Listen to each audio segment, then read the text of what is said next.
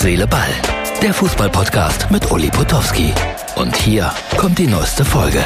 Hallo, herzliche Ballfreunde. Original Potowski, Schlafzimmer-Atmosphäre. 2-1 für die Bayern. Harry Kane, der gefeierte Mann. Und ich muss sagen, mit Recht, äh, also wenn einer 100 Millionen ansatzweise zurecht gekostet hat, dann dieser Engländer, denn es ist unglaublich, was er macht heute wieder. Zwei Tore und äh, damit der Matchwinner gegen Galatasaray Istanbul. War allerdings ein relativ schwieriges Spiel, muss man sagen, denn äh, die haben sich gut gewehrt, die Türken, hatten natürlich auch eine riesige Unterstützung im Stadion.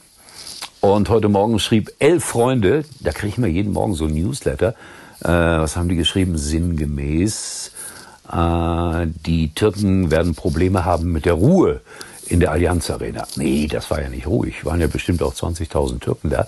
Die Bayern-Fans haben dann aber auch ganz gut mitgemischt, obwohl es da manchmal, ja, manchmal mit der Stimmung ein bisschen hapert. Ich weiß, mein Producer ist jetzt böse auf mich. Martin, komm. Ja, manchmal aber wirklich nur manchmal. So, also 2-1 gewonnen. Gratulation an die Bayern. Äh, ich habe äh, Herrn Tuchel noch nicht gesehen hier im Interview, auch nicht vorher. Weiß nicht, ob er lieb, nett, freundlich war. Ich denke ja. Was soll er auch gegen Laura sagen? Ja? Und, und dabei der Sohn. Die Experten sind ja auch viel netter, was soll er da sagen? Wir haben eine kleine Umfrage gemacht. Wir sind übrigens auch wieder bei Instagram zu sehen. Tobi ist back und deswegen gibt es auch wieder Herzedeball auf Instagram. Und da haben wir eine kleine Umfrage gemacht, einfach mal so aus Spaß. Immerhin über 200 äh, User haben mitgemacht. Wir haben nämlich gefragt, wer ist denn jetzt eigentlich in Anführungsstrichen schuld an diesem ganzen Zirkus da? Dieses Interview, das abgebrochen wurde und, und diese Unhöflichkeiten auf beiden Seiten. Ja, äh, bitte mal einblenden, Martin. Der hat schon gesagt, ich lache über dich, weil Martin ist natürlich der Meinung, dass Herr Tuchel komplett alleine sozusagen äh, im Recht ist, wenn man da überhaupt von sprechen kann. Letztlich habe ich das gestern schon gemacht bei meiner kleinen Tischtennisumfrage. Ich glaube das auch. Absolut, die Wahrheit liegt in der Mitte.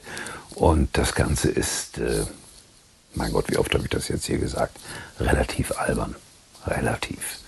So, und damit sollte das Thema, wenn nicht noch irgendwie irgendwo was aufploppt, beendet sein. Hoffentlich.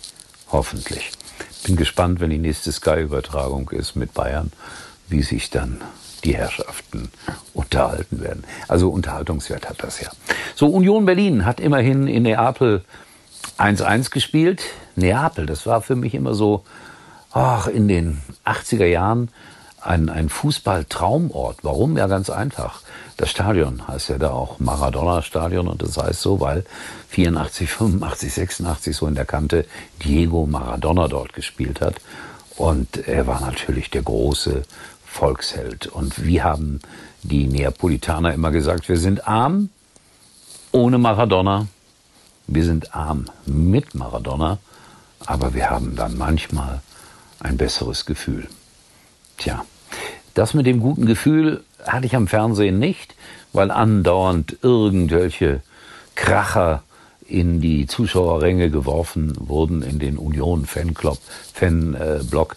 Äh, das, das geht gar nicht. Äh, niemand hat die, die Tifosi auch daran gehindert.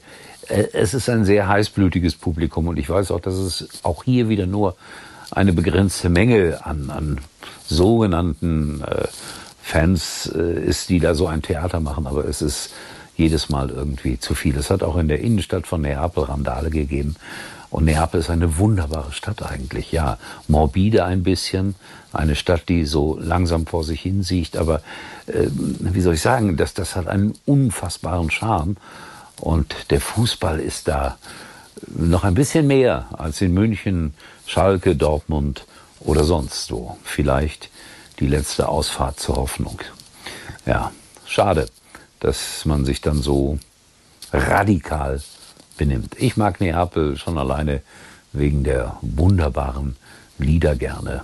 Lucio Dalla zum Beispiel mit Enrico. Da geht es um Caruso.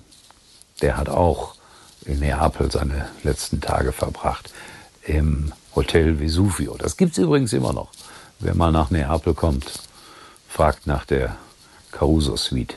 kostet 1000 Euro die Nacht. Nein, das war kein Fußballer, ich sagte es ja, ein Opernsänger. Ach Gott. So, Freunde, äh, das war's für heute. Und wie gesagt, wir sind wieder bei Instagram zu sehen. Äh, es geht so langsam schon wieder auf das äh, Wochenende zu.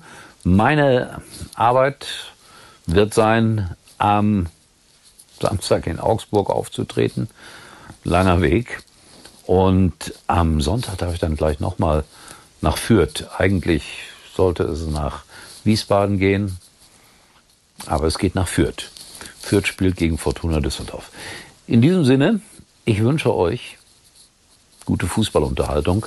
Auch am Donnerstag gibt es Europapokal. Mein Gott, wie sieht der wieder aus? Ja, ich habe geschlunzt heute. Es hat viel Spaß gemacht zu schlunzen. Und morgen rasiere ich mich auch. Tschüss. Das war's für heute. Und Uli denkt schon jetzt am Morgen. Herz, Seele, Ball. Täglich neu.